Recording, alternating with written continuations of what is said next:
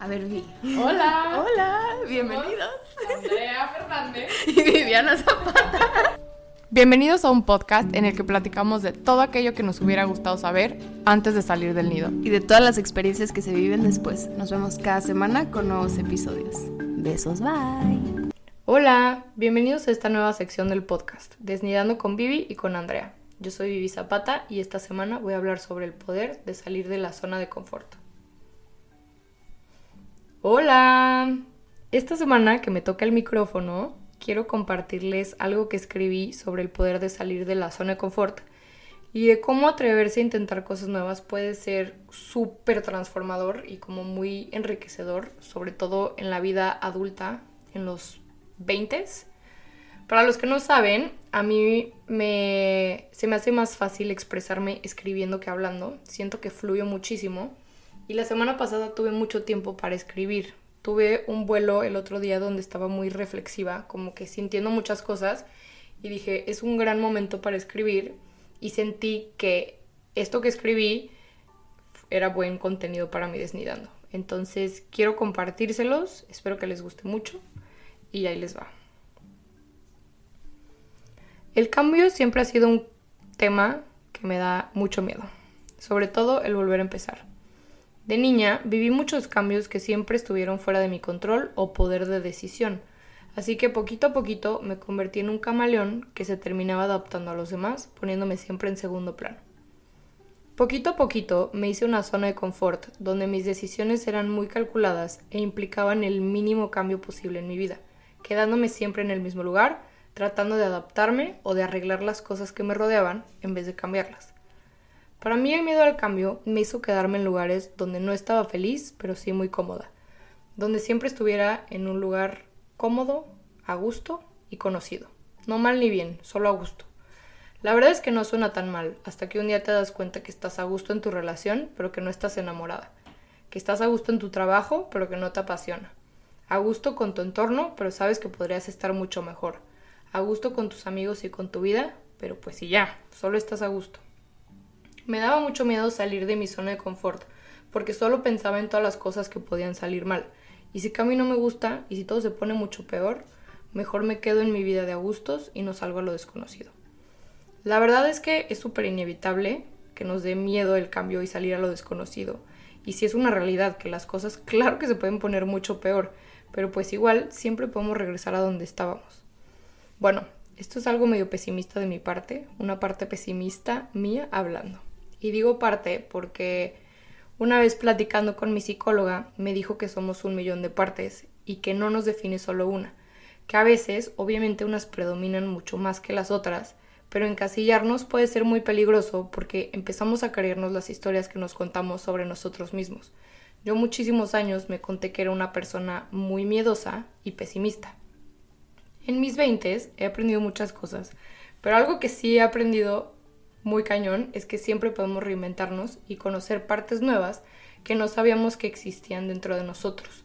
Pero para eso tenemos que darnos la oportunidad de conocer esas partes, porque obviamente no van a aparecer un día ahí solas.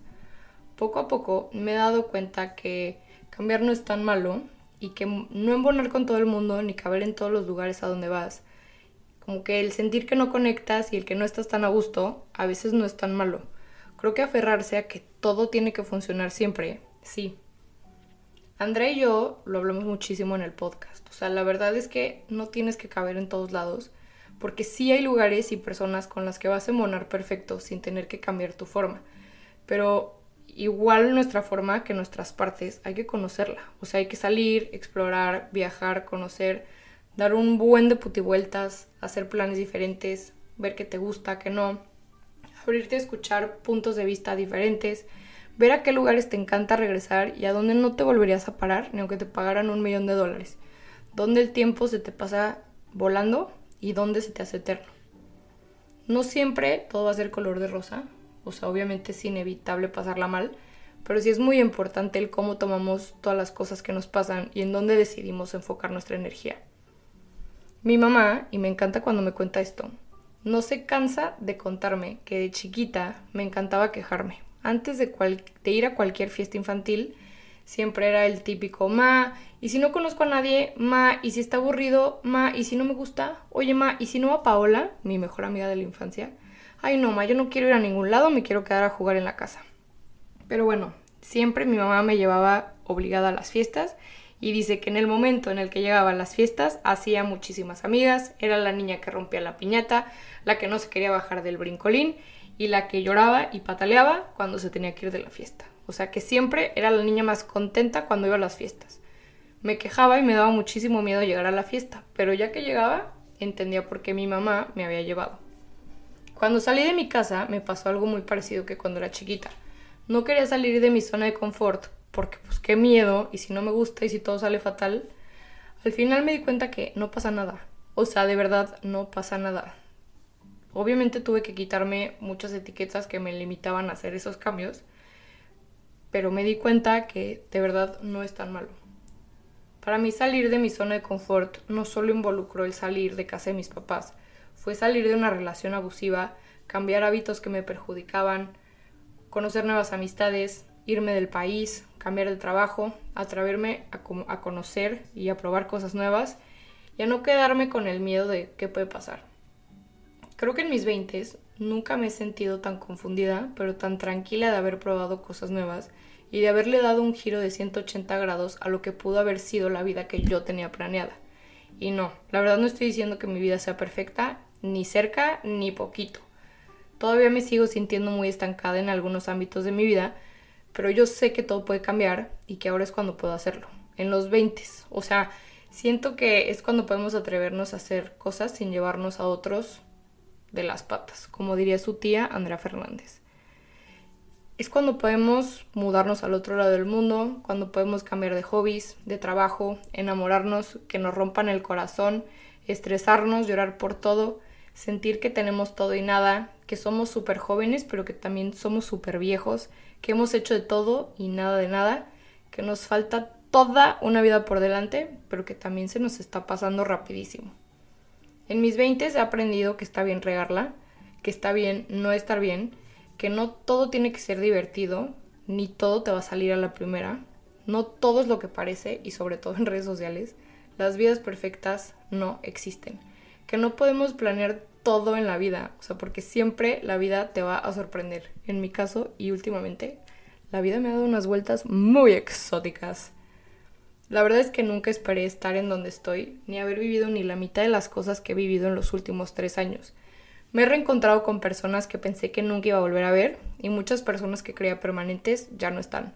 He podido platicar con personas que me conocieron en el 2010 y se acaban de reencontrar con el remix. Estoy haciendo las paces con el cambio, con fluir y con confiar en que siempre estoy donde tengo que estar pero que si no me gusta, siempre puedo cambiar y volver a empezar las veces que sean necesarias. Si algo no funciona, ni modo, su lloradita y a seguirle. Aplica para todo en la vida. Últimamente prefiero intentar y llorar que quedarme con las ganas o el que hubiera pasado. Hace poquito, y esto es chisme, parando un poquito lo que escribí, estaba platicando con dos amigas. Una de ellas conoció a alguien y estaba muy emocionada porque le gustó mucho, iba a salir con él, no sé qué pero nos platicó que acababa de cortar con su ex y que duraron un muy buen rato. Entonces, mi otra amiga literalmente le dijo como de que, ¿sabes qué? Ni te metas ahí, para que te la juegas, no sé qué, al final tú vas a salir bailando y vas a salir lastimada. Pero pues yo le dije que obviamente si saliera con él y que si no funcionaba, pues ni modo. A llorar y la vida sigue. Hay una frase de un libro que me gusta mucho. El libro se llama Uno siempre cambia el amor de su vida por otro amor o por otra vida de Amalia Andrade, que la verdad si está recién cortado o dolido, te lo recomiendo muchísimo. A mí la verdad es que me hizo reír muchísimo cuando le estaba pasando muy mal. Pero bueno, Amalia en ese libro habla sobre la teoría del cono de helado o de nieve, como ustedes le digan en el estado en el que viven, yo lo conozco como cono de helado. Dice que el cono de helado es como el amor y tiene la teoría de que nadie nunca compra su cono de helado pensando en que se va a terminar, porque si así fuera, nadie nunca comería helado. Entonces, pues tú cómete tu cono a gusto y deja de sobrepensar en cómo se van a acabar las cosas. O sea, siento que esa teoría aplica para todo en la vida. O sea, los cambios y las experiencias nuevas en la vida nunca sabemos cómo van a terminar, pero no te puedes frustrar y preocuparte antes de que pasen. La semana pasada tuve un viaje vitamina y digo vitamina porque regresé con muchísimas pilas. La verdad es que disfruté muchísimo la compañía.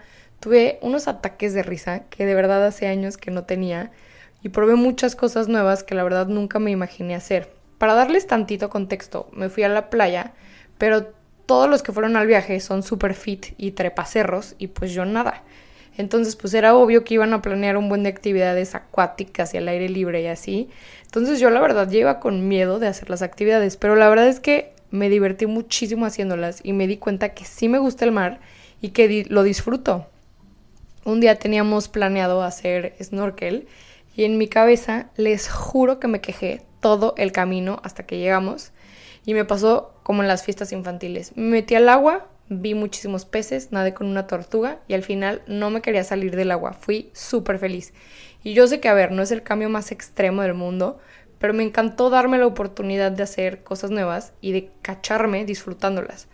No te puedo asegurar que todas las cosas nuevas que pruebes te van a gustar, pero pues la anécdota y lo, lo bailado no te lo quita nadie.